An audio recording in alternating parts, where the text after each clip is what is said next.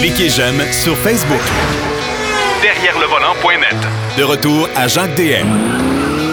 Le troisième bloc de l'émission est consacré euh, encore une fois cette semaine à notre ami Marc Bouchard qui va nous présenter son essai routier, le Kia Sportage PHEV, la version branchable, bien sûr, hybride branchable.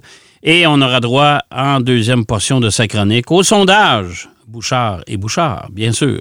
Euh, salut mon cher Marc. salut mon cher. Ouais. La firme Bouchard et Bouchard qui, rappelons-le, n'a absolument aucun fondement scientifique. non, non, ça tout à fait. Et il faut signaler aux gens que le sondage que tu vas nous parler aujourd'hui, euh, c'est un sondage européen.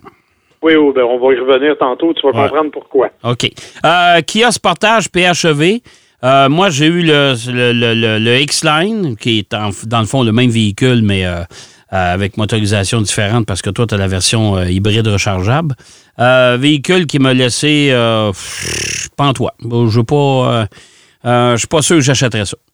Ben, en fait, il est correct, mais il est juste correct. Ouais. Tu sais, c'est pas. moi, je trouvais que le sportage avant, il y a un petit côté dynamique, un petit côté le fun, un petit côté différent. Et je trouve qu'on a un peu perdu cet élément-là. Mais ça, c'est, je suis obligé de dire, c'est plate ce que je vais dire, là, mais on dirait que tous les VUS deviennent de plus en plus semblables, à, plus ou moins euh, euh, quelques différences près. Ben, Évidemment, là, l'avantage, la, différence, c'est la présence d'un moteur électrique. Hein? Euh, donc, batterie 13,8 kWh, une autonomie qui permet de faire à peu près 55 km. Bon, je t'avouerai que j'ai pas fait ça dans mon essai. Non, non, le vent, le vent dans le dos pour mois de juillet, je l'ai dit tout ça. J'ai fait un peu moins que ça, même genre euh, plus aux alentours de 35-40. Mais parce qu'il y en a, il y en a qui tiennent bien. Là. Tu sais, le, le Toyota RAV4 Prime, faut quand même le dire, il tient bien sa, sa commande. Le Outlander PHEV il est pas si mal aussi, mais celui-là, vraiment, j'ai pas atteint ce que j'étais capable de faire. Par contre, euh, bonne puissance, on parle de 261 chevaux combinés. Euh, bien sûr, euh, c'est un rouage intégral avec des moteurs électriques, donc ça permet d'avoir une réponse qui est à peu près immédiate. ça a pas mal de couple, comme tous les véhicules électriques de ce monde. ça, c'est l'aspect intéressant parce que ça revient à peu près à 6,5, 6,6 litres au 100 euh, pour la consommation. Bon, ça, ça vaut le coup pour, pour ça, mais ça se vend plus cher, ça, remarque, là? Oui, c'est ça. je, veux je te signale que la version SX est à 48 000. Oui. Hein, c'est ce qui est quand même euh, mieux qu'une tape sur le nez. Ouais. Euh, tu as une version premium, qui est la version étrangement d'entrée de gamme, qui est à 45 000 plus transport et préparation. Une premium, une premium d'entrée de gamme, c'est bizarre, c'est vrai? Oui, c'est ça. comme je te dis, c'est un peu euh, un peu particulier, mais bon, moi, je pose plus de questions depuis longtemps avec les noms de voitures. ça, tu as raison. effectivement, donc, euh, dans ce cadre-là, c'est un véhicule qui est quand même assez dispendieux, mais qui correspond, euh, si tu veux, à la à la norme actuelle aux alentours de prix. Puis c'est ce qui me fait tilter parce que tu vas te chercher, hein, je suis obligé de revenir là-dessus, tu vas te chercher un Honda CRV hybride qui n'est pas branchable, qui est à 52 000 Oui, c'est vrai. Fait que, euh, bon, en tout cas, bref, euh, tout ça pour dire que donc, là-dessus, Kia a bien réussi, a fait une motorisation qui est quand même efficace, qui est quand même agréable. Tu l'as essayé, le Kia Sportage. Le look, c'est particulier. On aime ou on n'aime pas. Euh, les espèces de phares en, en, crochet, là, en accent circonflexe sur le côté, en avant. Euh, c'est un design qui se différencie des autres, se distingue des autres. Est-ce qu'on aime ça? Ah, moi, je suis pas sûr, je t'avoue. Mais euh, moi qui aime d'habitude les affaires bizarres, celui-là me semble qu'il passe moins bien. Question de choix, de pur choix. À l'intérieur, je dois reconnaître la qualité d'assemblage, par contre. Euh, ce véhicule-là, il est très bien assemblé. En tout cas, dans la version que moi j'avais, là, rien à redire. Un bel écran, facile euh, à utiliser. Euh, vrai, bien sûr, toutes les connectivités que tu veux, Apple CarPlay, Android Auto, on le dit même plus parce que maintenant ça. Ben, c'est rendu que c'est à peu près tous les modèles longs maintenant, là. C'est ça. Fait que c'est plus, euh, c'est plus, plus, même plus significatif. Ce qui est intéressant aussi, parce que c'est un hybride branchable, il y a quand même une capacité de remorquage de 2000 livres. Euh, ce qui est, bon, un détail intéressant pour les gens qui ont une petite qui ont des petits besoins, genre traîner de motoneige, un VTT, quelque chose comme ça, ça va faire le travail. Là où j'ai été déçu, en fait, c'est au niveau des sensations de conduite. Ouais. Il y en a comme juste pas. Non, il n'a pas. il n'a pas du tout. J'ai trouvé que c'était. Euh, euh, c'est beige. C'est beige pas mal. C'est ça. Tu sais, ça passe au soleil, ça fait pas d'ombre. Je veux dire, c'est vraiment un peu ennuyeux. Il n'y a pas de sensation. la direction, elle n'est pas précise. Elle est comme comme excuse-moi l'expression, mais lousse un peu, on a l'impression. Elle, elle est elle est pas du tout précise, t'as pas de, de, réaction comme tu devrais, t'as pas de sensation de la route. Les suspensions sont confortables. Il n'y a rien à redire dans le sens où tu ne ressens pas les problèmes, tu sens pas les bosses partout, mais t'as pas non plus, tu ressens rien. T'as juste comme, ça me fait penser aux mauvaises années Toyota, je te dirais. Ouais où le, véhicule était ennuyeux comme la pluie d'automne. Fait honnêtement, j'ai été très déçu de ça parce que, justement, le Sportage, rappelle-toi, il y a quelques années, c'était un petit véhicule le fun. C'est un petit véhicule qu'on aimait conduire. Il y a même, tu sais, rappelle-toi, c'est pas eux autres qui, il y a quelques années, avaient des, une pub à la télé où ils passaient dans un marécage en criant, là. Euh, euh, non, ça, c'est Subaru. Hmm, en tout cas, on en reparlera. Le, mais... le IA, là, pas le, le, là, oui.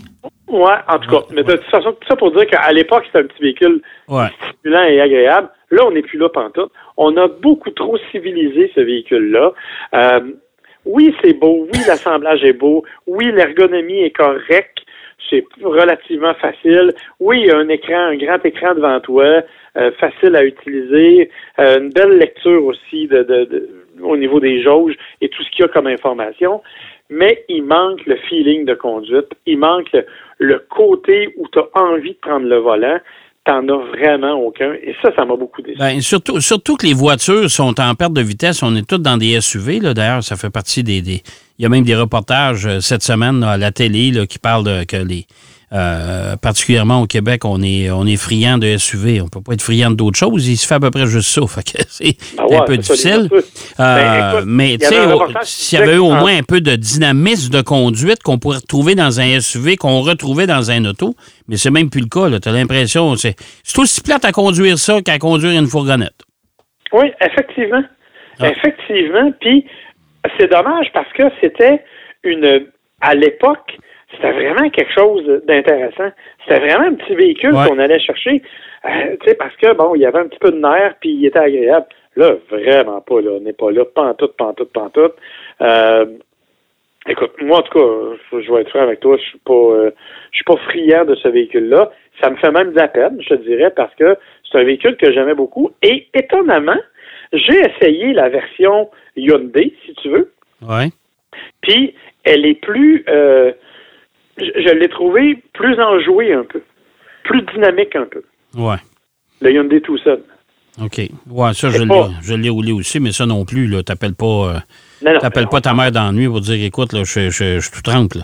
C'est pas une Ferrari, là. On s'entend, là. Je veux dire, euh, on est loin de là. Mais, euh, effectivement, je l'ai trouvé, j'ai trouvé des suspensions peut-être mieux adaptées. Euh, la réponse de la direction est la même, on s'entend là. Il n'y a pas de, il y a pas de grande différence là. Mais je trouvais que les suspensions étaient peut-être mieux adaptées, que l'ensemble était peut-être plus homogène. Je ne sais pas. Mais je t'avoue que j'ai préféré conduire le Hyundai Tucson au Kia Sportage. Ben, écoute, regarde, le plus bel exemple que je peux te donner, j'avais la Mazda 3 la semaine dernière, la version euh, hatchback, euh, la GT. Euh, avec le rouage intégral. Puis ça, je trouvais que la voiture avait du punch. C'était amusant à conduire. J'ai le CX5 cette semaine. Euh, la, version la plus luxueuse avec exactement la même motorisation. Puis je vais te dire, là, euh, un SUV. Hein? Exactement. Un véhicule utilitaire sport. Imagine-toi que tu as, un Mazda qui est supposé être parmi les plus dynamiques et les plus agréables à conduire. Oui, oui, tout à fait. Alors, ça vous donne un peu le ton euh, sur les autres. C'est ça. Alors, c'est évidemment, écoute, on aurait aimé, moi, j'aurais aimé aimer ça, le, sportage. Mais tu sais, quand tu dis, j'ai largement préféré le Outlander ou le, le RAV4 Prime à la conduite au, au Kia Sportage. J'ai trouvé que il y avait plus de présence, il y avait plus, tu sais, la Outlander PHEV, honnêtement, moi, j'ai bien aimé ça.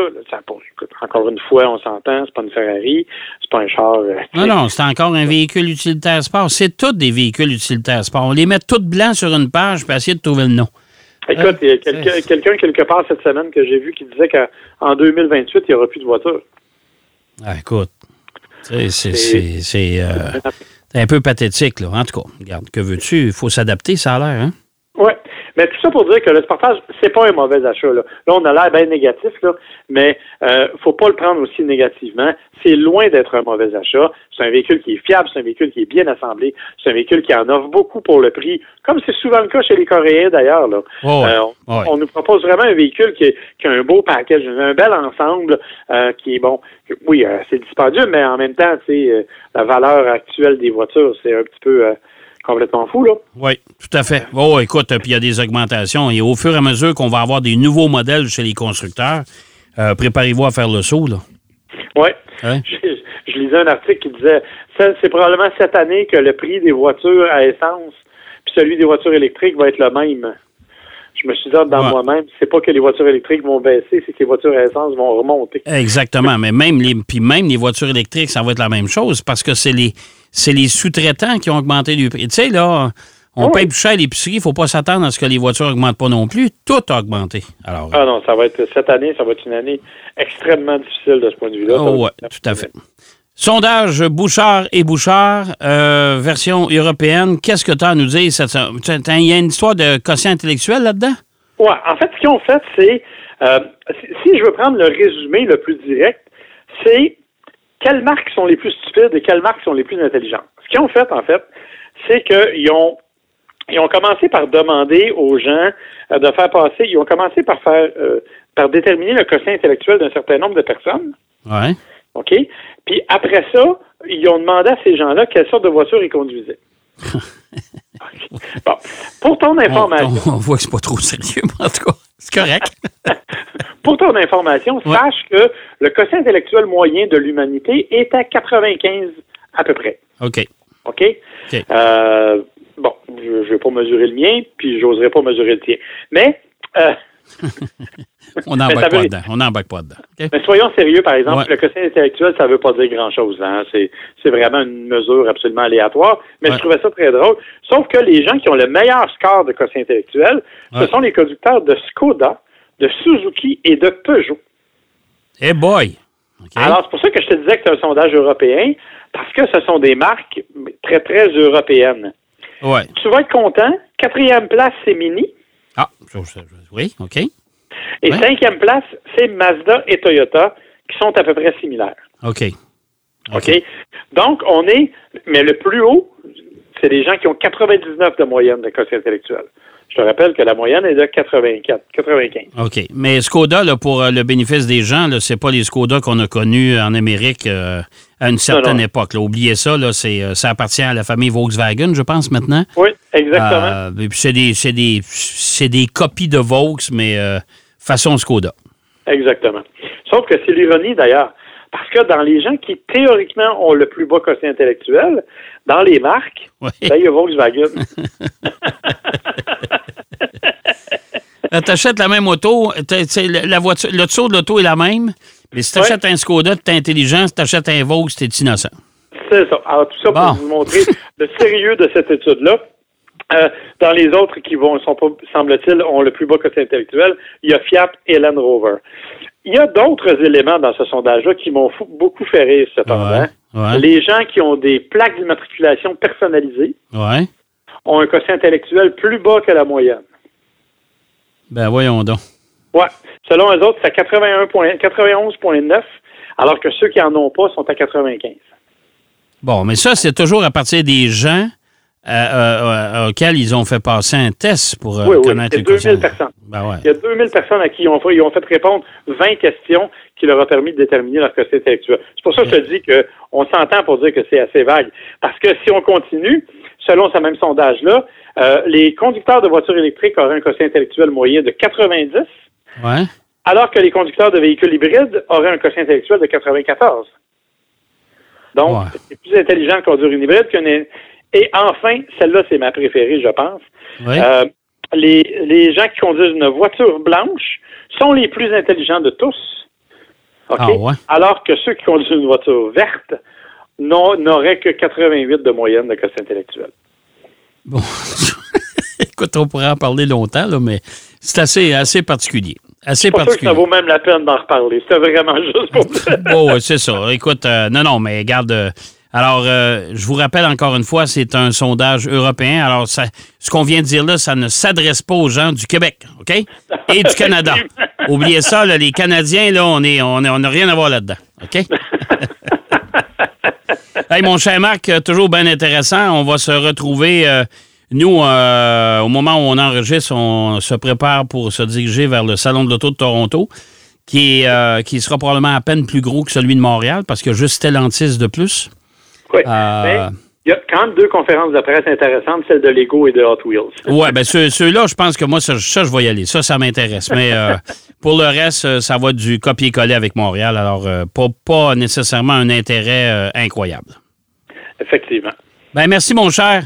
Et puis, plaisir. on se reparle la semaine prochaine. Bye bye. Bye bye. Marc Bouchard qui nous parlait euh, de ce sondage sur le quotient intellectuel versus euh, les, euh, les marques de voitures, les couleurs de voitures et compagnie, et de son essai du Kia Sportage PHEV version, voyons, hybride rechargeable. Véhicule correct, mais sans plus. Ben voilà, c'est ce qui complète notre émission de cette semaine. J'espère que ça vous a plu. Et puis, comme à l'habitude, ben, je vous donne rendez-vous la semaine prochaine, même heure, même poste, pour une autre édition de Derrière le volant. Bonne route, soyez prudents. Derrière le volant.